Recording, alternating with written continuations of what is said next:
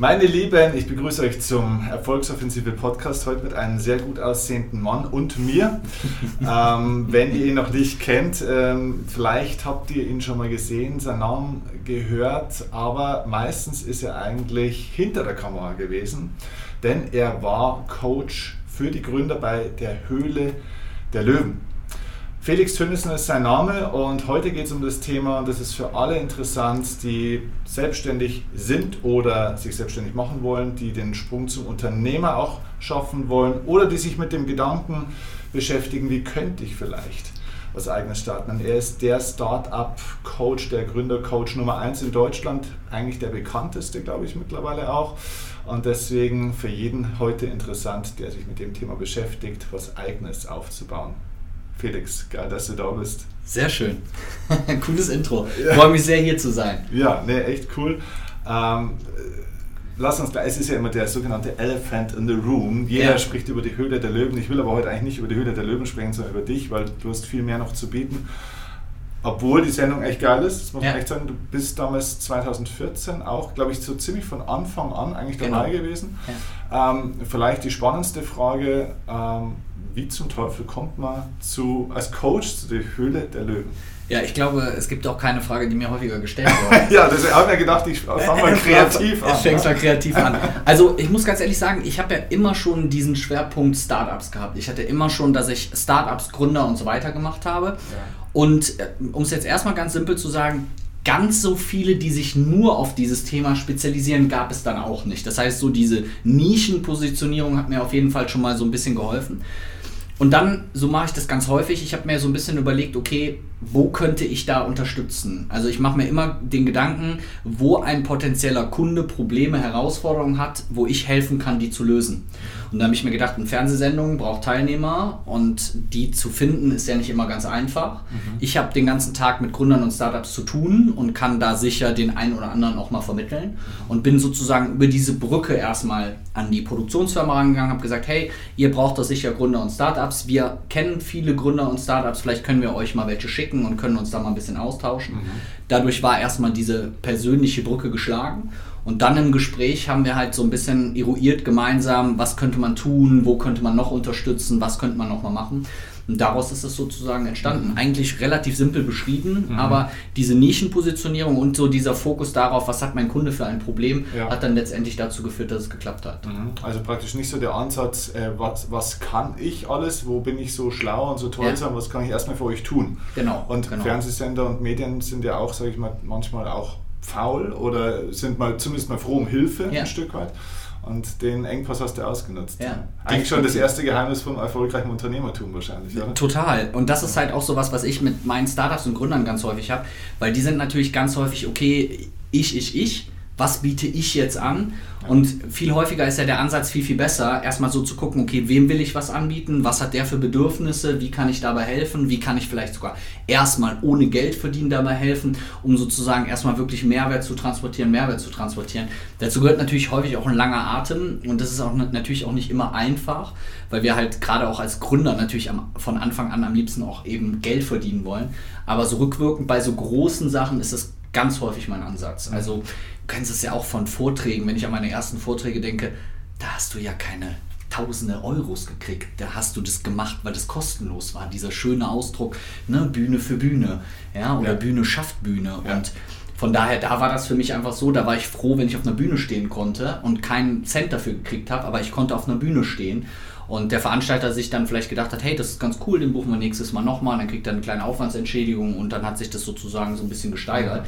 Aber ich muss halt eben so diese Bereitschaft haben, nicht direkt zu denken, ich werde jetzt der große Riesenunternehmer und let's go, sondern ich muss halt da auch erstmal ackern.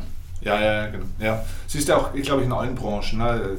Heißt ja auch immer Helene Fischer, ne, so über Nacht erfolgreich geworden. Aber ja. dass die ja da vor Jahre und genau. ja fast Jahr, Jahrzehnte ist vielleicht ein bisschen übertrieben, aber trotzdem viele, viele Jahre ja wirklich die Ochsentour gemacht hat in den kleinen Zelten und Hinterhöfen ja. mehr oder weniger. Das sieht natürlich auch keiner. Ne? Ja. Ähm, wenn man Coach ist bei, bei der Höhle der Löwen, was bedeutet das im Hintergrund? Wie coachst du solche Leute? Was, wie sieht das aus? Was ist da deine Tätigkeit? Also ich sag mal, mittlerweile hast du ja häufig so Begriffe wie Coach, Berater, Trainer, da sind ja die Übergänge schon schwimmend.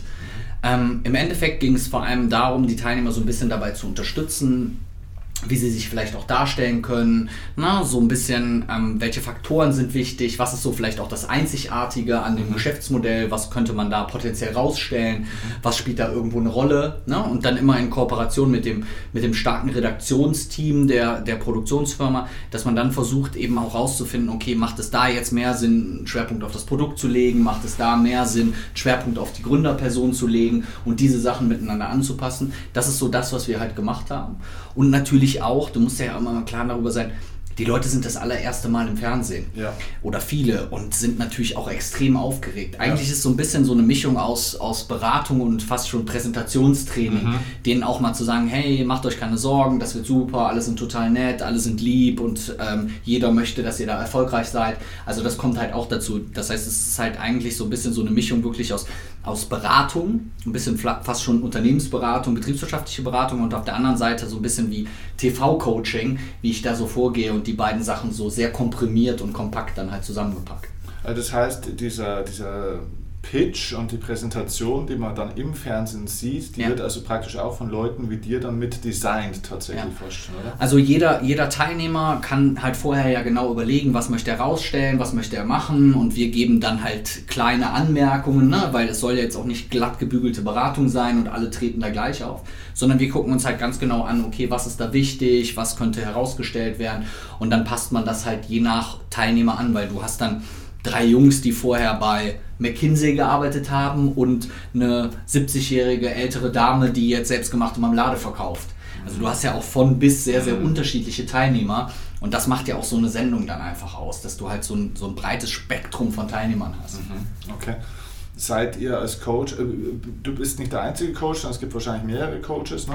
Also ich habe äh, vier Jahre lang das quasi exklusiv gemacht, außer Ach, okay. mir hat es keiner gemacht. Ach, ehrlich? Okay. Ja, ja, genau. Und habe alle Teilnehmer, die in der Sendung waren, dann halt quasi beraten oh. ähm, und gecoacht. Es war halt schon, schon eine Hausnummer. Das, das war schon eine Hausnummer. Da machst du nichts anderes mehr. Dann Zeit. Ist, ist auf jeden Fall schwierig, noch andere Sachen zu machen, parallel. Wird das bezahlt? Also es ist halt, ähm, klar, logischerweise wird es auch bezahlt ja. für eine Medientätigkeit, aber man muss dann natürlich auch dazu sagen, du musst ja immer als Unternehmer mit einberechnen, wie viel Reputation bringt dir das, mhm. was bringt dir das, wie bringt dich das persönlich weiter. Und dann wirst du ja, weißt du ja auch, dann gibt es viele Dinge, wo die Bezahlung eher sekundär ist mhm. und wo andere Nutzen eben vielleicht primär sind. Also das war auch deine Motivation, das zu machen, weil du sagst, es gibt mir ein Image, es gibt mir eine Reputation, es gibt mir auch Kontakte vielleicht ein Stück weit? Auf jeden Fall, weil du musst ja ganz ehrlich sein, wir hatten vorher, gab es keine einzige Gründersendung in Deutschland und wenn man dann sagt, okay, die erste Gründersendung, die ins Fernsehen kommt und du bist der Coach dieser Gründersendung oder Teil dieser Gründersendung, dann ist das natürlich auch was, was für dein, für dein eigenes Branding halt schon, schon ein starker Faktor ist. Mhm. Bist du da auch viel in Kontakt gewesen dann mit den Investoren, also mit, was weiß ich, Frank Thien, Rolf Dümmel und wie sie alle heißen? Also was ähm, immer ganz wichtig ist bei der Sendung oder was ganz wichtig war, ist, ähm, es gibt eine relativ strikte Trennung zwischen den Investoren und den Kandidaten und ich habe mich eher auf der Kandidatenseite bewegt, also die mhm. Kandidaten zu unterstützen, weil es ist ja wirklich so, dass die Investoren vorher nicht wissen, wer kommt da, was machen die und so weiter. Dann wäre so eine Vermischung einfach auch schwierig ja. und dementsprechend ist es halt einfach so, dass ich mich sehr auf dieser Kandidatenseite aufgehalten habe und dann eher Kontakt mit den Kandidaten habe. Klar triffst du beim Dreh auch die Investoren oder wie jetzt bei der Entrepreneur University den Frank Thelen ähm, und quatschst dann halt auch miteinander, aber mein Kontakt war halt vor allen Dingen zu den Teilnehmern. Mhm. Okay. Sehr cool. Ähm, dann lass uns mal weitergehen vom Thema so ein bisschen in die Richtung, wenn jetzt junge Leute, aber es können ja auch ältere Leute sein, eine Idee haben. Ja. Sie möchten gerne was Eigenes machen. Was sagst du, was sind so die drei Hauptfaktoren, woran diese oftmals vielleicht auch wirklich tolle Idee, weil ich glaube, es scheitert ja nicht an guten Ideen, ja. sondern es scheitert ja an, vielleicht an ein paar anderen Dingen. An welchen drei Dingen scheitern die Leute, dass sie ihre ja. Ideen nicht kapitalisieren können und kein Geschäft draus machen? Ja. Also ähm, wahrscheinlich würde ich dir jetzt am liebsten eine Liste mit 600.000 Punkten, Punkten aufschreiben.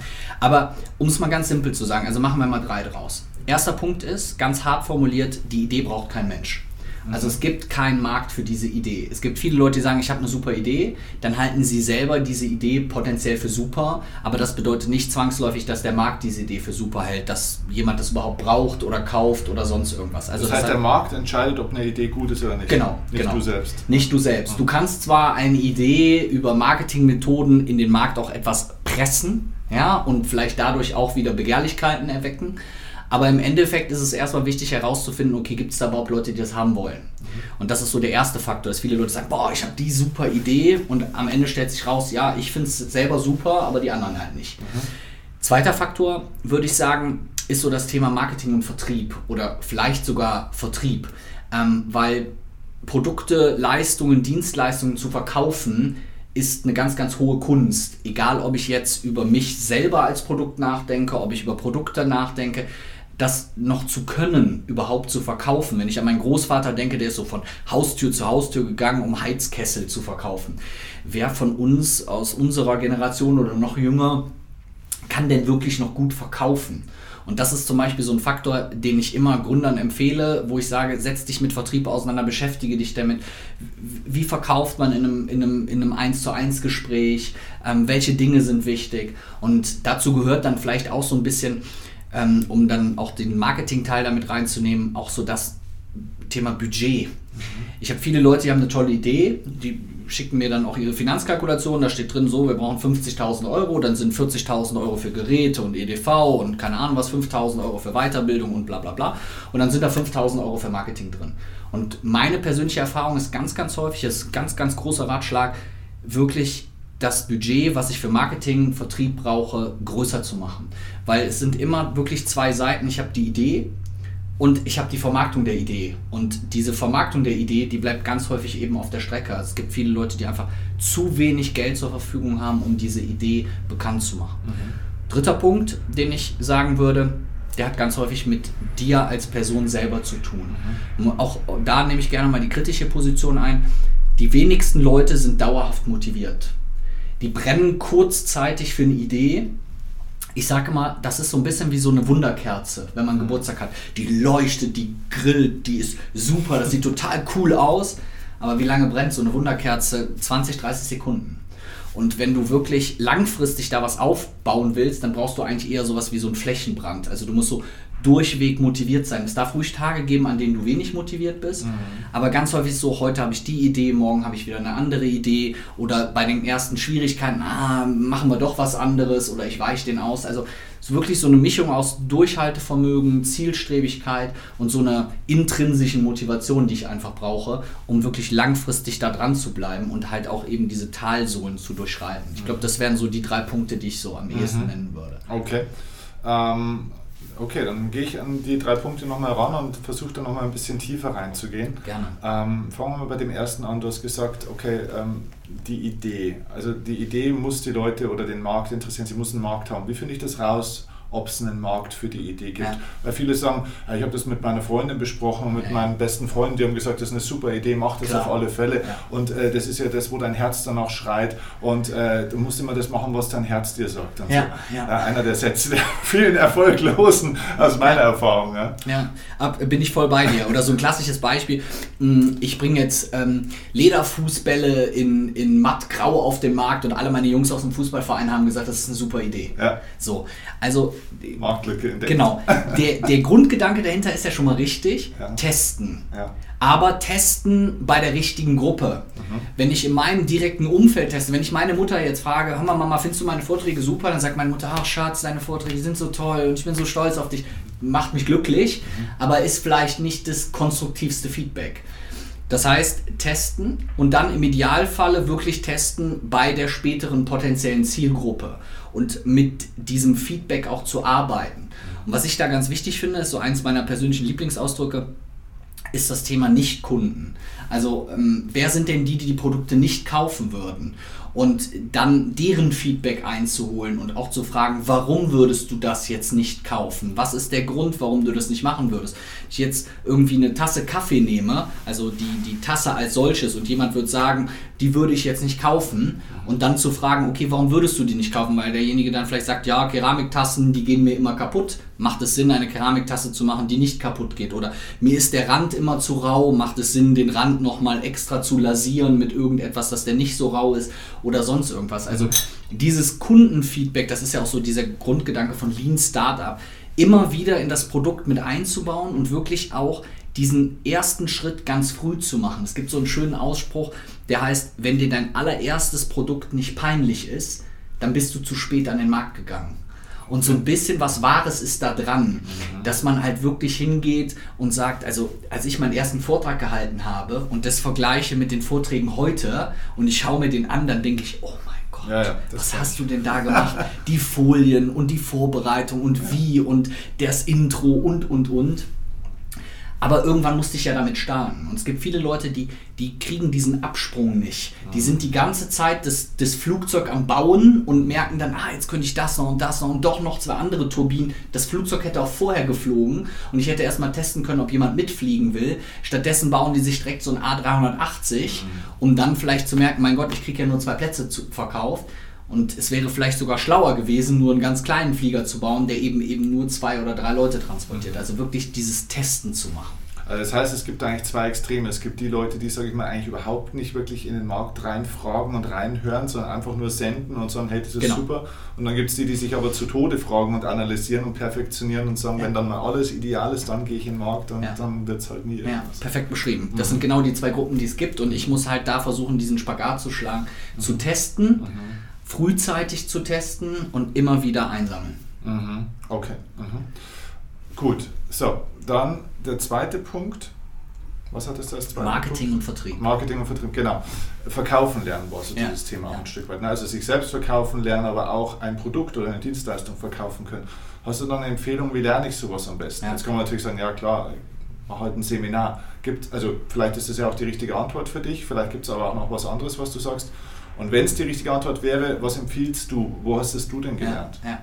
Also ähm, sicher ist das eine Antwort zu sagen, geh auf ein Seminar. Ich muss aber auch ganz ehrlich dazu sagen, ich glaube, auch da hart formuliert, dass es einige Leute gibt, die könnten auch so viele Seminare gehen, wie sie wollen, die ja. würden es trotzdem nicht lernen. Ja weil Vertrieb und Sale und Marketing, das ist quasi, also es hat mit so vielen Eigenschaften zu tun. Es, in, letztendlich hat das auch was mit Selbstbewusstsein zu tun, mit einer gewissen Art von Extrovertiertheit zu tun, Aktionismus, Emotionalität, Empathie, also es sind sehr, sehr viele Eigenschaften.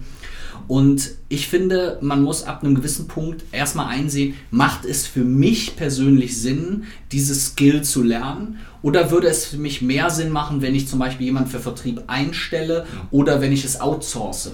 Also nicht zwangsläufig ist immer die richtige Antwort, dass ich es können muss. Natürlich ist das der Idealzustand, aber manchmal könnte es auch sinnvoller sein zu sagen, ich habe zum Beispiel jetzt gerade zwei Techies, zwei ITler in der Beratung, die ein Startup machen super liebe, hochqualifizierte Leute, aber ich lege mich mal weit aus dem Fenster. Ich glaube, die würden niemals perfekte Vertriebler werden.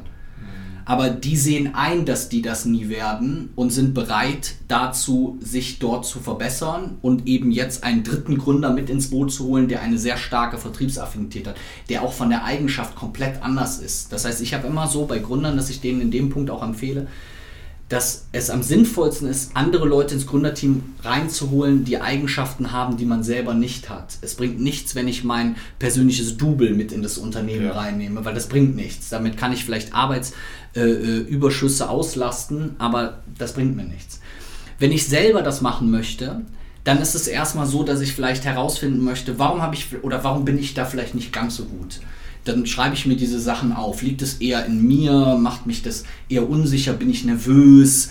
Ist das eine Situation, auf die ich gar keine Lust habe? Oder fehlen mir einfach die Skills? Mhm. Und wenn mir zum Beispiel die Skills fehlen und ich einfach nicht weiß, ja, wie macht man das denn so und wie verkaufe ich am besten, wann nenne ich den Preis, dann glaube ich, kann Seminare eine ganz, ganz gute Lösung sein, ja. um diese Skills zu lernen. Ja. Und wenn ich merke, dass es zum Beispiel etwas mit mir als Person zu tun hat, dann kann es manchmal sogar wesentlich sinnvoller sein, sich mit Persönlichkeitsentwicklung, mit sich selber als Person auseinanderzusetzen, ja. viel mehr als mit Vertriebsdingen. Vielleicht könnte ich gut verkaufen, ich bin aber vielleicht einfach nervös oder unsicher.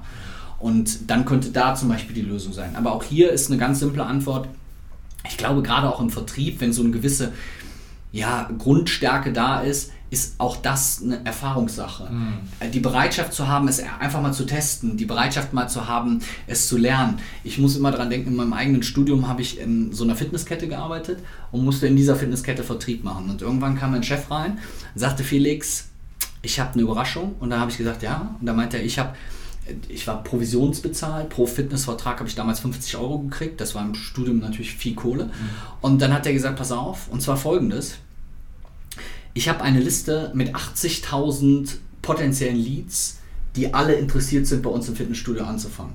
Und ich hatte natürlich Dollarzeichen ja. in den Augen. Ne? Ich habe gedacht, oh Gott, jetzt wirst du reich. Wenn nur 10% mal 50 genau, Euro, das Auto. Ist, genau, Auto. Lambo. Ja, Lambo, dicke Uhr, alles, was dazugehört. Und dann sagte ich, ja. Und dann sagte er, ja, habe ich. Und ich habe diese Liste sogar dabei. Und dann war Geschichte. Und dann meinte ich so, boah, cool. Und dann gab er mir das Telefonbuch der Stadt meiner Heimatstadt. ja, richtiger Drecksack. Dann gab er mir das Telefonbuch meiner Heimatstadt und legte es mir dahin und sagte, hier hast du 80.000 potenzielle Leads. Und da habe ich ihn angeguckt, ich so, ja, aber. Da sind Omas, Opas bei, Leute, die mich vielleicht gar nicht verstehen, am Telefon, die gar nichts mit Sport und so zu tun haben oder in einem anderen Fitnessstudio. Ähm, angemeldet sind und der war halt so ein Hardcore-Vertriebler ja. und der meinte, Felix, das sind alles Vorwände, die du jetzt hast. Du hast hier 80.000 Leads, let's go.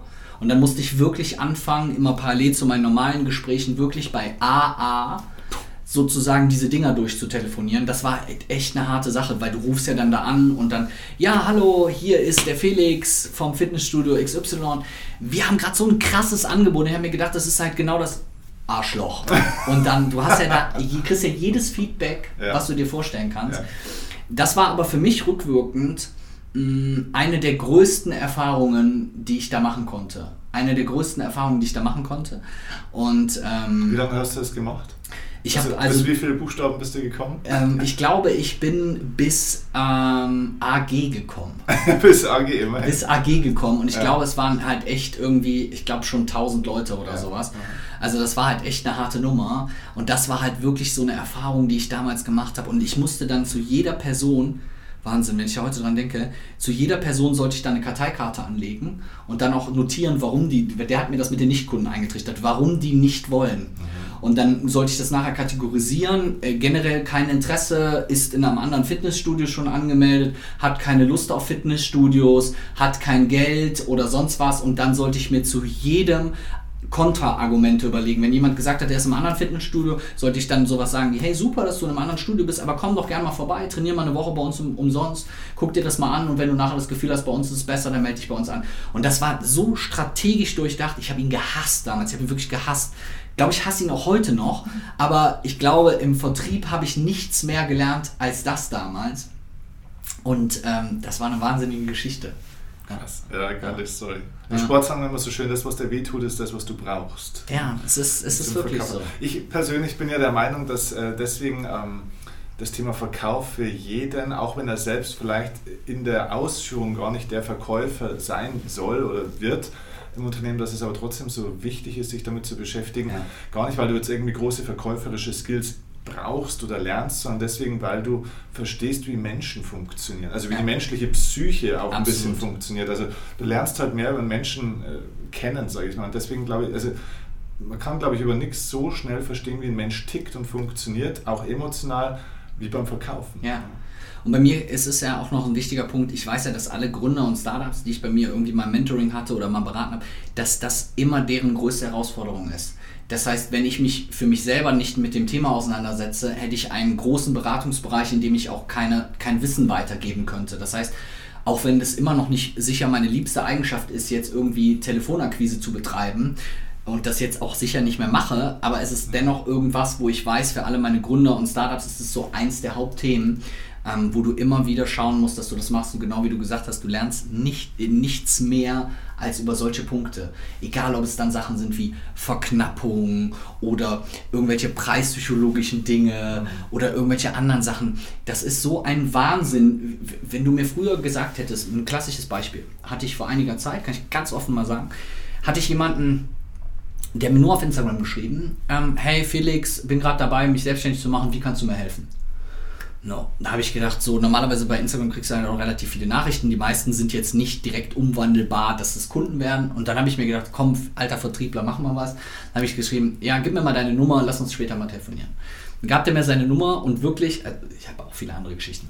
Ich habe zehn Minuten mit demjenigen telefoniert und der hat ein Produkt am Telefon gekauft, ohne dass wir uns jemals gesehen oder gehört haben, im fünfstelligen Bereich. Und ich habe nachher gedacht, ich selber würde das niemals tun. Da könnte jetzt der Todesvertriebler des Jahres kommen. Ich würde einfach aus meinem persönlichen Gefühl raus niemals am Telefon, ich würde wahrscheinlich am Telefon noch nicht mal ein vierstelliges Produkt kaufen. Also du kannst mir vielleicht ein 200 Euro Seminar, dann ist bei mir Ende. Und dann habe ich aber auch gemerkt, wie anders Menschen mit bestimmten Dingen umgehen, wie wichtig bestimmten Menschen irgendwas ist. Ähm, und worauf die sozusagen achten und dafür immer wieder das Gefühl zu kriegen. Das heißt, wie du eben gesagt hast, ich glaube auch, es ist immer wichtig, egal wie erfolgreich du irgendwann bist, diese Eigenschaft immer noch mal so ein bisschen zu pflegen, immer noch mal selber was zu machen, um da so ein Gefühl für zu bekommen, wie du dich da auch selber noch mal optimieren kannst. Mhm. Ja. Cool. Ähm, jetzt ist ja so, du bist ja ähm, nicht nur äh, Coach von Start-Upern, sondern du bist ja auch selber Investor. Du ja. hast ein eigenes Unternehmen, glaube ich. Genau. Äh, Tönnissen Ventures heißt es richtig? Ja, ähm, und äh, du investierst praktisch selber in Projekte, wo du dran glaubst. Ja. Was, ist, was sind Kriterien, wo du sagst, ähm, das ist etwas, da schaue ich dann genauer hin, da gebe ich dann vielleicht sogar mal mein Ja. Was sind da so Kriterien, ja. ähm, wie man sich qualifizieren kann dafür? Ja. Also ich ähm, muss sagen, für mich ist ja das Investment in Startups ist jetzt so ein Thema seit drei, vier Jahren. Also dort habe ich wesentlich weniger Erfahrung als in anderen Bereichen. Mhm. Und es ist auch so ein Thema, was mir natürlich ähm, auch schon viele schlaflose Nächte bereitet hat. Ähm, ich habe auch jede Erfahrung schon gemacht, die es gibt. Also ich habe schon die Erfahrung gemacht, Insolvenz mit einem Startup angemeldet, Geschäftsführer ist verschollen, weg. Ach. Ja, ein ganz äh, spannendes Thema, wird gesucht. ja, ähm, und äh, aber auch schon die Erfahrung gemacht, Exit und Firmenverkauf. Ähm, und ähm, du musst als Investor, glaube ich, als allererstes lernen, dass du akzeptierst, dass es viele Dinge gibt, die du nicht beeinflussen kannst. Und dass es etwa ein, für mich war das vor allem so eine, so eine Mindset-Sache, etwas ganz anderes ist, als wenn du jemanden berätst. Wenn ich jemanden berate, dann gebe ich demjenigen Tipps und ob der die umsetzt oder nicht, ist, liegt in seiner Entscheidungsgewalt. Meine Entlohnung ist meistens Kapital. Mhm. Wenn ich aber als Investor in einem Unternehmen beteiligt bin und die auch berate und unterstütze und die machen das nicht oder haben auch keine Lust mehr oder entscheiden sich jetzt mal zwei Wochen lang nicht mehr zu arbeiten, dann ähm, geht es nicht weiter. Dann wird das Unternehmen auch nicht erfolgreich.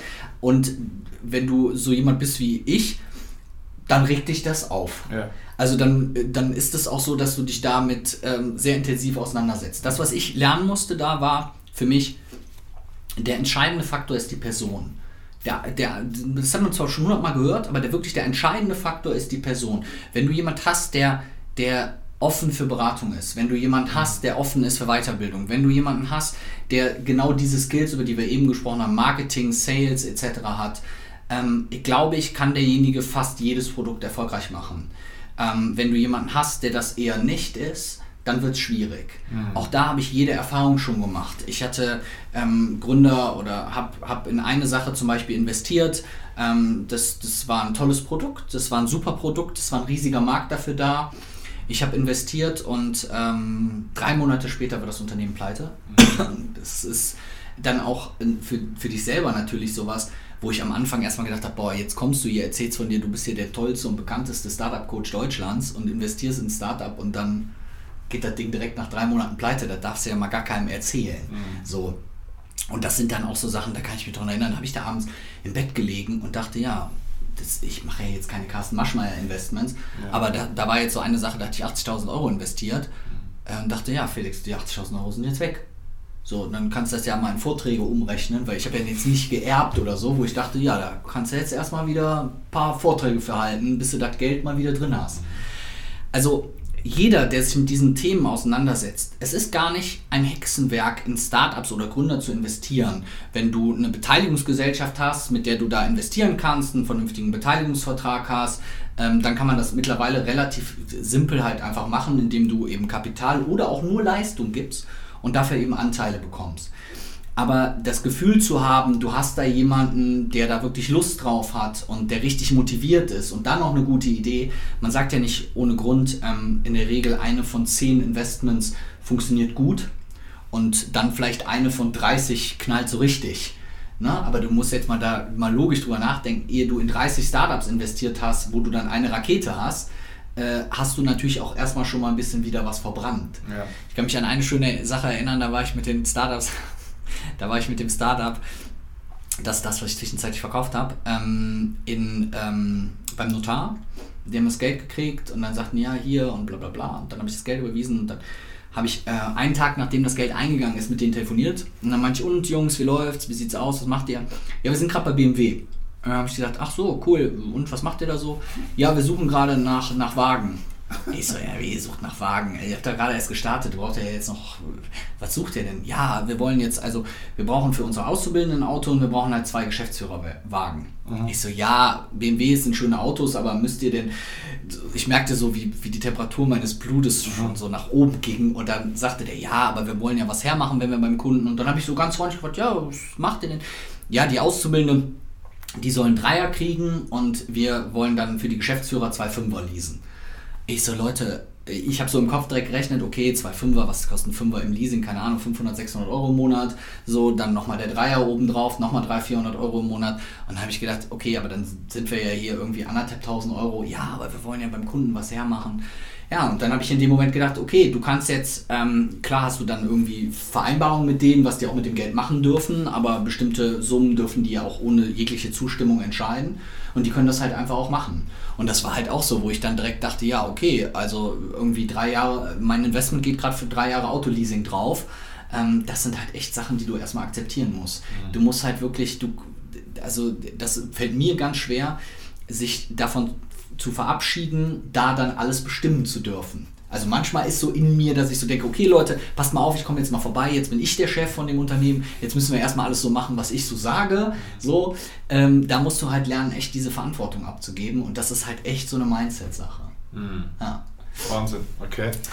Ähm, aber du würdest trotzdem sagen, ähm, oder, oder vielleicht frage ich ein bisschen anders, ähm, es gibt ja trotzdem, sage ich mal, zum Schluss, also du sagst ja auch, der Gründer ist ja das Wichtigste am Ende des Tages. Da gab es ja auch bei der Hülle der Löwen, gab es ja. irgendwann mal eine Szene, wo ich, wo, glaube ich, Frank Thelen was auch gesagt hat, okay, Leute, ganz ehrlich, das Produkt ist noch nicht gut, das Pricing stimmt noch nicht, die Zielgruppe ist noch nicht richtig klar, ähm, aber der Gründer ist geil und deswegen ja. hat er zugesagt. Ja. Würdest du trotzdem sagen, dass du seitdem dich mehr anfängst mit Menschen zu beschäftigen als mit klassischen Zahlen und, und äh, Zielgruppenanalysen und Standardanalysen und was man halt so in der klassischen BWL erstmal so abgrast. Ja, total. Also ich bist du mehr ein Persönlichkeitsprofiler, ja, sage ich jetzt ja, mal fast. Ja, total. Also äh, beschreibt das sehr gut, habe ich so noch gar nicht bedacht. Aber ja, wenn ich denke, dass ich am Anfang ein, in, im Investmentbereich eher ein klassischer Berater, ein Gründungsberater bin, würde ich jetzt sagen, meine Hauptskills oder das, was ich am meisten einsetze, ist alles, was, was mit, mit Persönlichkeit, Psychologie oder irgendwelche Mindset-Sachen zu tun hat. Absolut. Ich werfe da, natürlich spielt das Produkt auch eine Rolle, aber damals habe ich immer so, dann gebt mir mal eure BWAs und dann machen wir das und das. Ja. Natürlich werfe ich da einen Blick drauf, natürlich müssen da bestimmte Faktoren stimmen, aber letztendlich ist das vor allem so ein Faktor, der eine sehr, sehr große Rolle spielt mit der Person. Was ich zum Beispiel jetzt gelernt habe, ist, was ich immer mache, ist, ich umgib mich dann mit der Person, bevor das Investment wirklich komplett abgeschlossen wird, in so ein, zwei, drei privaten Situationen. Also was ich immer mache ist, ähm, ich gehe immer einmal, wenn es jetzt ein Einzelgründer oder eine Einzelgründerin ist, gehe ich immer mit denen einmal essen. Mhm. Ich finde, so beim Essen kannst du ganz viele Sachen. Wie reagiert er, wenn die Rechnung kommt? Mhm. Gibt derjenige Trinkgeld? Mhm. Ist der höflich? Ist der nett? Ähm, wie, wie, was hat er für Ansprüche, wenn er da irgendwas bestellt oder, oder, oder. Mhm. Das ist so eine Sache. Der zweite Punkt, den ich jetzt immer mache, ist auch relativ neu noch, ist Sport. Mhm. Ich mache immer, sofern diese Person, aber jeder macht ja irgendwas, ja. wenn es 15 Minuten Joggen ist, ja. aber mache dann ganz gerne, also es sind jetzt nicht Sachen, die ich jetzt mache, wenn mir jetzt jemand morgen den Businessplan zuschickt, schreibe ich jetzt nicht direkt, lass morgen mal joggen gehen, sondern das ist dann so Stufe 2 oder 3, weil auch hier, finde ich, kann man so Sachen ganz gut merken, also gerade bei mir ist es zum Beispiel so, dann gehe ich mit denen gerne eine Runde Badminton spielen, mhm. das kann ich so semi-gut, so schon, dass man mit mir spielen kann, aber weit weg von Amateur oder Pro. Mhm. Und auch da, finde ich, merkt man halt sehr, wie sind so die Leute drauf, kann ich mich auch mal mit denen in so Situationen umgeben, weil du hast mit dieser Person im besten Fall relativ lange zu tun mhm. und dann solltest du auch bestimmte schwierige Situationen auch mal zu durchstehen, weil es kann ja auch mal sein, dass dann irgendwas nicht läuft im Unternehmen, irgendwas nicht klappt in dem Unternehmen.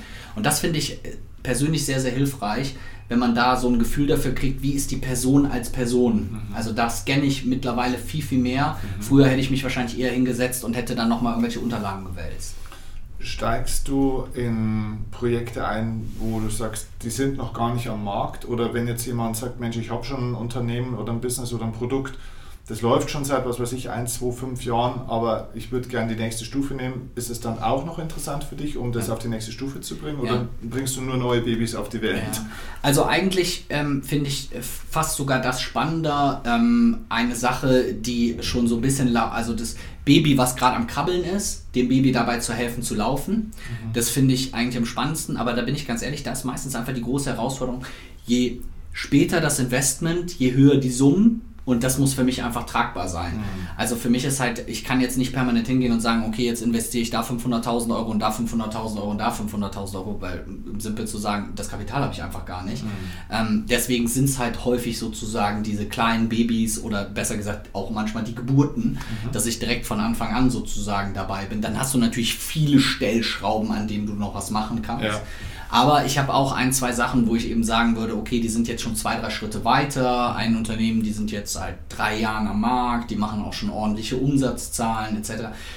Aber da dann in einem späteren Schritt einzusteigen, ist so für einen Business Angel häufig sehr, sehr schwierig, weil in Deutschland, du hast halt relativ schnell dann auch eine schon sehr hohe auch Firmenbewertung, das kennen wir von Höhle der Löwen.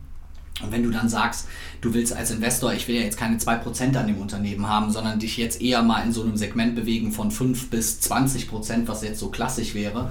Und dann hast du irgendwie ein Unternehmen, was dann schon sagt, wir sind schon 4 Millionen Euro wert und mhm. du willst jetzt daran nur in Anführungszeichen 10% haben, dann reden wir ja auch schon direkt über 400.000 Euro Kapitaleinsatz. Ja. Dann musst du dir ja schon sicher sein, dass das ein gutes, ja. gutes Investment ist. Ja. ja. Okay.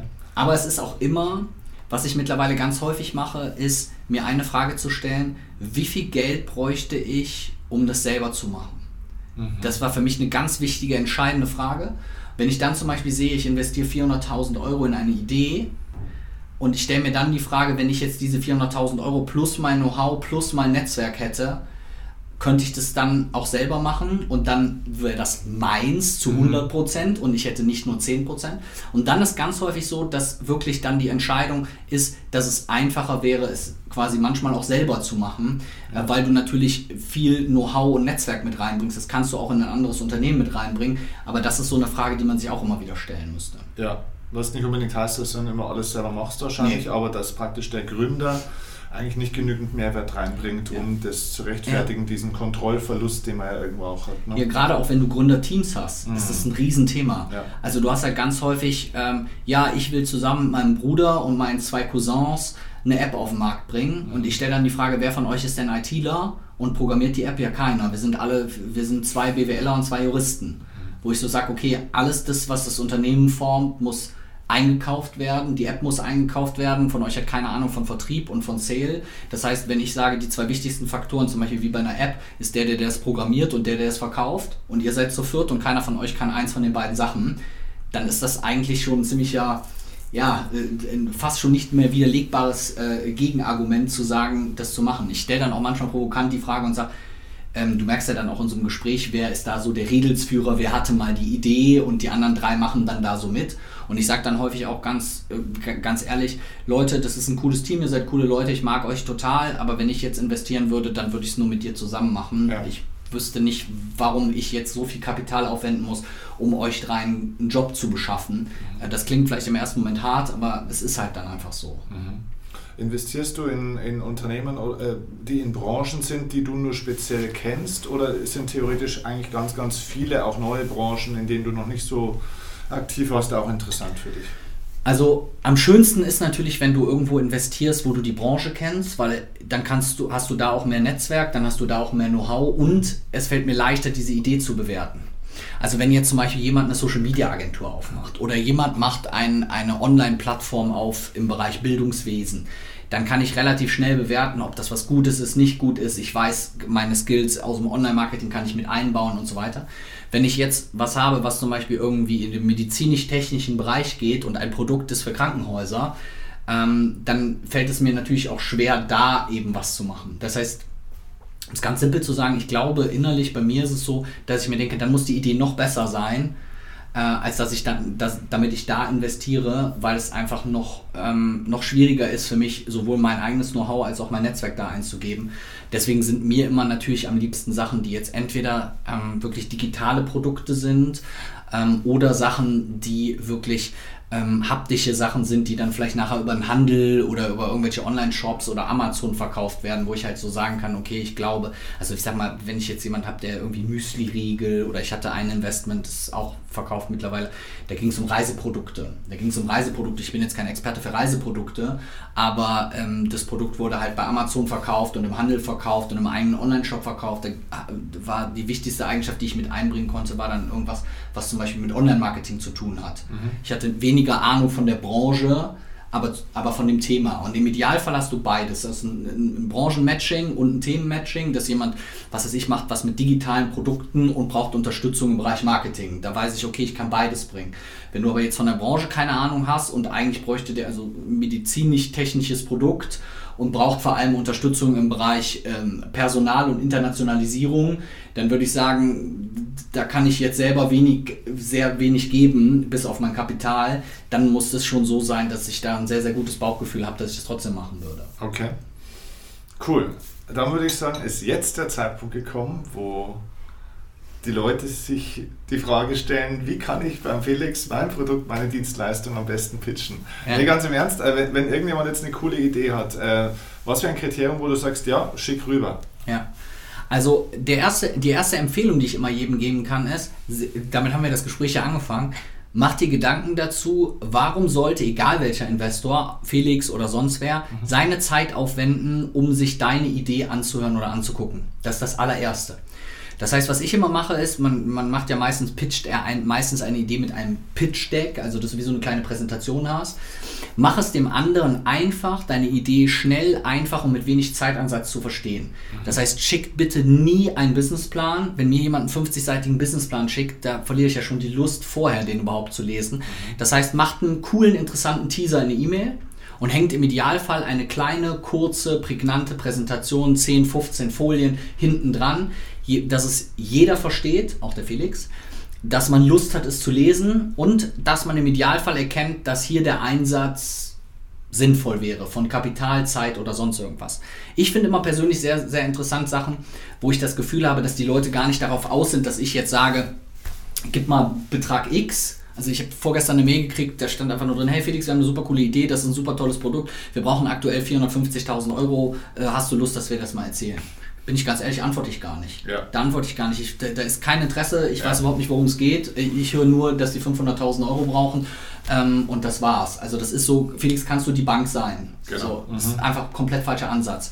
Das heißt, hier darüber nachzudenken, okay, welche Skills von zum Beispiel auch Felix könnten für uns von Nutzen sein? Ich finde am interessantesten wirklich die Leute, die sagen, hey, wir suchen einen strategischen Partner, wir suchen einen, der uns so ein bisschen dabei hilft. Es gibt auch manchmal die Fälle, ich nenne das jetzt mal Consulting for Equity, dass jemand sagt, hey, ähm, kannst du uns da beraten, unterstützen, helfen, dafür würden wir dir auch Firmenanteile geben, wie auch immer. Das sind so Sachen, die machen es interessant. Also wirklich so in den Kopf des anderen so ein bisschen reinversetzen, nicht zu viel Zeit von demjenigen klauen wollen, eine kurze, prägnante, übersichtliche Präse machen.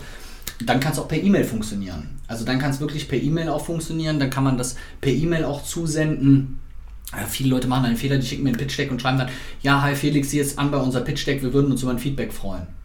Wo ich so denke, okay, buch, buch dir doch eine Beratungsstunde bei mir, dann kann ich dir erklären, ob das Pitch Deck gut ist oder nicht. Aber so wirklich so dieses Interesse weg, man muss auch überlegen, so das Wasser im Mund zusammenlaufen zu lassen. Ich mache das immer, weil ich jemanden ganz lange in der Beratung hatte, der ist Flirt-Trainer. Mhm. Und ich erkläre ganz viel immer mit dem Beispiel von Männern und Frauen. So, und wenn ich jetzt sagen würde, mir möchte irgendein Freund von mir eine Frau vorstellen und möchte sagen, da ist eine hübsche Frau und du sollst dich mal mit der treffen. Und der sagt einfach nur, hör mal, da ist eine Frau, treff dich doch mal mit der. Wieso? Also, ne? Und wenn der mir aber sagen würde, da ist eine Frau, die ist total toll, boah, und das wird so gut passen und das ist so super, ich habe da so ein total tolles Gespür und hier hast du übrigens schon mal ein Foto und schreib doch mal mit der und so weiter und so weiter und so weiter, dann ist ja die Chance, dass es in irgendeiner Form zu Kontakt kommt, wesentlich größer. Das heißt wirklich Vorarbeit leisten, sich Gedanken machen, wie das für den anderen auch interessant sein könnte, dann, um mit dem Beispiel zu bleiben, ja, Felix, und die sieht so und das ist doch dein Typ und weiß ich nicht was. Und ich glaube, da muss man halt einfach ähm, so ein bisschen auch Arbeit machen. Und viele machen da den Fehler, genau wie bei einer Bewerbung. Die schicken dann 500.000 Mal das gleiche Anschreiben raus, hinten tauschen die einen einzigen Satz aus und hoffen dann, dass die Firma einen nimmt. Ja. Das funktioniert bei den richtig coolen Jobs leider überhaupt nicht. Ja, ja. Und das merkt man ja auch, dieses Engagement. Man spürt ja Engagement. Mhm. Und ähm, ich habe da, ich habe jetzt gestern einen Fall gehabt, eine Dame, die schon, die, das mir selber schon aufgefallen, seit Monaten meine Beiträge kommentiert und liked und teilt und macht. Und wenn ich zu irgendetwas auffordere, bitte bewertet mich bei Google, ist die eine der ersten, die das macht. Wenn ich sage, besorgt euch mein neues Buch, ist sie eine der ersten, die das macht. Die macht das immer alles, hat aber nie irgendwie mal eine Frage gestellt oder irgendwas von mir gewollt oder irgendwie sowas. Erstmal gegeben. Genau, die hat die ganze Zeit gegeben. Und jetzt habe ich die Tage gepostet, hey, wer Lust hat, kann gerne mal bei uns in so ein Gruppencoaching reinschnuppern. Ich würde das mal zeigen. Und wir hatten so gesagt, wir vergeben drei Plätze dafür, ähm, das uns mal anzugucken. Und dann hat sie ganz freundlich und nett geschrieben, hallo Felix, sie ist Künstlerin. Ähm, ich würde mich total freuen. Ich habe mir auch überlegt, ich würde dir jetzt mal ein Bild malen. Ein toll, und die Bilder sind schön von ihr. Ich würde dir mal ein Bild malen, dir das Bild einfach mal gerahmt zur Verfügung stellen, dir zusenden. Es wäre total toll, wenn ich einmal an deinem Coaching teilnehmen kann. Und ich hatte schon fast innerlich eine, habe ich schon eine Verpflichtung gespürt, ja. weil ich dachte, das ist so eine Person, die schon so viel gemacht hat. Jetzt will die, schenkt dir auch noch ein mhm. Buch, aber auf so eine nette, überhaupt nicht nervende Art und Weise. Und dann habe ich halt gestern zurückgeschrieben, hey, was hältst du denn davon? Dieses Coaching-Programm bei uns, ähm, das läuft ja über zwölf Wochen. Ich würde dir einfach anbieten, nimm doch mal an vier Coaching-Terminen, ich schenke dir mal den kompletten nächsten Monat, dann kannst du an vier Coaching-Terminen irgendwie teilnehmen, kostet sonst, keine Ahnung, 1000 Euro, kannst du an vier Coaching-Terminen teilnehmen. Die hat mir eine E-Mail geschrieben, da habe ich nachher das Gefühl gehabt, ich bin der netteste Mensch aller Zeiten. Mhm. Die hat so geschrieben, boah, toll und super und ich verfolge dich schon und keine Ahnung. Ich habe nur zurückgeschrieben, ja, habe ich schon gemerkt. Und wie, ja, das hast du gesehen und keine Ahnung was. Und es war so eine coole Situation, weil du wirklich gemerkt hast, da ist jemand, der das unbedingt will, der das toll findet, der auch immer dafür was tut und dem auch bewusst darüber ist, dass er selber halt ähm, auch manchmal vielleicht selber was geben muss. Und dann finde ich, ähm, ist es auch für mich ein ganz tolles Gefühl, wo ich weiß, das sind genau die Leute, die ich gerne habe äh, mit denen ich mich gerne umgebe. Da ging es gar nicht, ich verdiene jetzt keinen Cent daran, ich kriege jetzt das tolle Bild, auf das ich mich freue. Aber du hattest das Gefühl, die hat sich damit auseinandergesetzt. Und das ist eben so dieses Engagement, dieses Brennen. Also Beziehung, Beziehung, Beziehung ist auch ja. hier das Auto. Ja. Ähm, ansonsten, unabhängig von dir, wo findet jemand, der jetzt eine neue Idee hat, äh, am besten Investoren? Was, was ist die beste Herangehensweise, um Leute zu finden? Ich finde, um es mal ganz simpel zu sagen, der Trick, den ich immer machen würde, ist googeln und zwar, wenn ich jetzt zum Beispiel ein Startup mache im Food, im Food-Bereich, ich bringe Müsli-Riegel oder ein Getränk auf den Markt, dann würde ich einfach mal googeln nach Investor Startup, Investor Food, Investor äh, Müsli-Riegel, Investor irgendwas und finde dadurch schon mal Presseartikel von Leuten, die schon mal irgendwo in ähnliche Produkte investiert haben. Und dann habe ich da schon die erste Brücke. Das heißt, ich finde jetzt, was weiß ich, Felix Tönnissen, dass der mal in Reiseprodukte investiert hat. Dann lese ich mich ein bisschen ein, Vorarbeit, finde raus, ah, das war so und so und das Unternehmen wurde verkauft und das und das und das.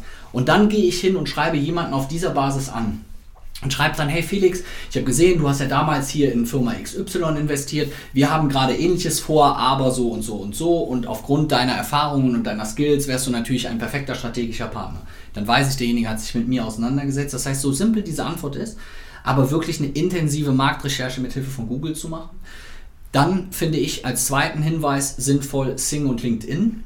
Wenn du bei Sing und LinkedIn nach Business Angel, Investor, Startup Investor oder Venture Capital Gesellschaft suchst, findest du heiden viele Leute, die da schon mal irgendwas gemacht haben und hast darüber auch noch die Möglichkeit, denjenigen relativ simpel und einfach anzuschreiben und in direkten Kontakt zu treten. Auch hier Gedanken machen, was ich schreibe, was ich schicke und so weiter.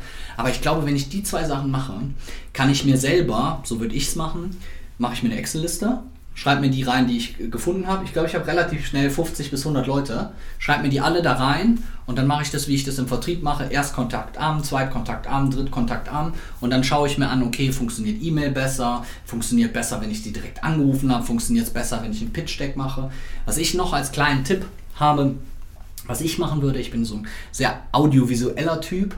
Ich würde ein kleines Video machen. Mhm. Ich würde ein kleines Video machen. Das ist, was ist das heutzutage für eine Arbeit? Nix so, ich würde ein kleines Video machen und würde ein kleines Video machen, wo ich dann sage, hey Felix, ich habe gesehen, du investierst in Reiseprodukte, ich habe ein super cooles Produkt für dich, guck dir das mal an, das wollen wir jetzt richtig auf den Markt bringen, wir haben das und das schon gemacht, lass uns doch dazu mal sprechen, ich rufe dich im Laufe der nächsten Woche an.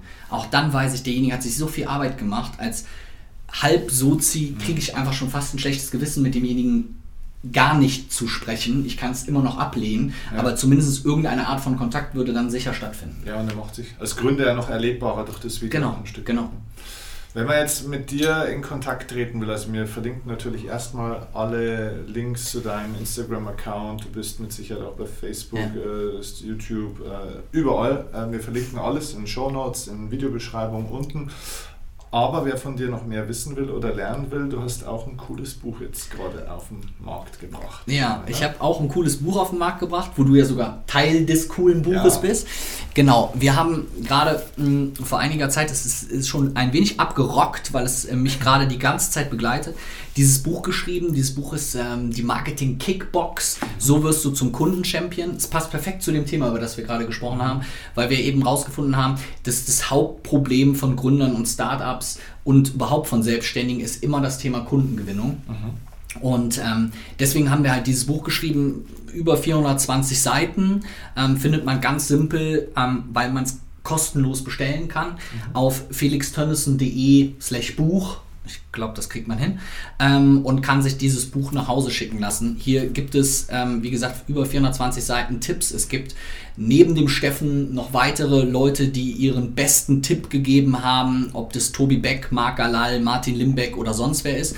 Die sind alle hier drin. Ich habe alle meine Marketing-Tools, die ich selber benutze ob für Bildbearbeitung, fürs Posten, für Design oder sonst irgendwas auch noch alle mit hier reingepackt. Also auch hier gibt es ganz, ganz viele neue Informationen und ähm, Branding, SEO, Social Media, ähm, alles was damit zu tun hat, das haben wir alles da reingepackt. Also ich glaube, dass sich das lohnt, äh, hier einen sehr intensiven Blick reinzuwerfen. Auf alle Fälle. Also ja. ich bin auch mega gespannt, wenn ich es selber in der Hand habe, weil für mich ist das Thema auch interessant, weil ja wir sind ja eigentlich mit unserem, ich meine, ich bin jetzt seit elf Jahren im Geschäft, ja. ähm, mache aber eigentlich seit acht, neun Jahren eigentlich dieses Vortragsseminar, äh, das Vortragsgeschäft in, in den in Firmen, also Inhouse-Buchungen. Und eigentlich die öffentlichen Seminarveranstaltungen erst so seit zwei, zweieinhalb Jahren professionell. Ja. Da sind wir auch noch fast ein Startup mehr oder weniger ja, in vielen Dingen und lernen auch täglich dazu. Und da ist mit Sicherheit auch vieles für uns nochmal ja, dabei. Freut also mich. Ich werde das mir auch gut durchlesen. Du kriegst ja sowieso eins. Ja, genau. Richtig. Ihr habt es gehört. Also, ähm, der Link zu dem Buch ist auch nochmal in den Show Notes unten, ansonsten eingeblendet. Ähm, hast du noch eine eine letzte Botschaft an die Welt, an die Welt der Gründer und potenziellen ja, Gründer? Gerne, gerne, gerne. Ich finde, ähm, ich habe so einen so einen Lieblingssatz, mhm. ähm, der mich sehr prägt und wo ich immer sage, dass jeder sich diesen Satz vielleicht so ein Stück weit vor Augen führen sollte. Und dieser Satz heißt, ähm, was kann im schlimmsten Fall passieren? Was kann im schlimmsten Fall passieren? Wir haben ganz häufig so Sorge, was so als nächstes passieren könnte und was ganz Schlimmes passieren könnte. Und wenn man sich manche Situationen mal anschaut und sich dann fragt, bin ich danach noch, lebe ich danach noch? Ähm, Habe ich noch ein Dach über dem Kopf? Ähm, ich, kriege ich noch was zu essen? Bin ich nicht im Gefängnis? Und wahrscheinlich wird es fast immer so sein, dass ich alles das mit Ja beantworte und immer noch sagen werde, das ist alles ähm, immer noch da. Und sich das dann manchmal so ein bisschen relativiert und sich dann sagt, okay, im schlimmsten Fall kann also eigentlich nicht so richtig Schlimmes passieren. Mhm. Und das selber manchmal auch ein bisschen nutzt, um sich selber zu, zu ähm, motivieren und einen neuen Mut zu schöpfen, dann finde ich, ist das so eine Lebensphilosophie, die mhm. man in ganz, ganz vielen Punkten schön machen kann. Gerade wenn man so Sorge hat, mache ich mich selbstständig oder nicht. Also immer wieder diesen Satz, was kann im schlimmsten Fall passieren? Genau, und ergänzt sich noch mit einer Frage, die du dir stellen kannst, die passt da gut dazu. Stell dir doch mal die Frage, stell dir vor, es klappt. Ja, ja, weil schön, wir, wir ja. haben ja oftmals im Kopf so, was ist, wenn es nicht klappt, was ist, wenn es nicht funktioniert. Aber stell dir mal vor, es funktioniert. Ist der, der Outcome, den du dann hast, wenn das funktioniert, was du dann für ein Leben führst, was dann vielleicht auch finanziell los ist, wie du dich dann entwickelt hast und, und, und, ist es nicht viel größer in Bezug auf das, was eigentlich passieren könnte, wenn es nicht funktioniert. Ja. Ich Schöner glaub, Satz. Ja. Passt. Mega. Vielen herzlichen Dank für deine Hat Zeit. super viel Spaß gemacht. Sehr, super sehr cool. cool. Sehr, sehr cool. Also, macht's gut und bis zum nächsten Ciao. Mal. Reinschauen.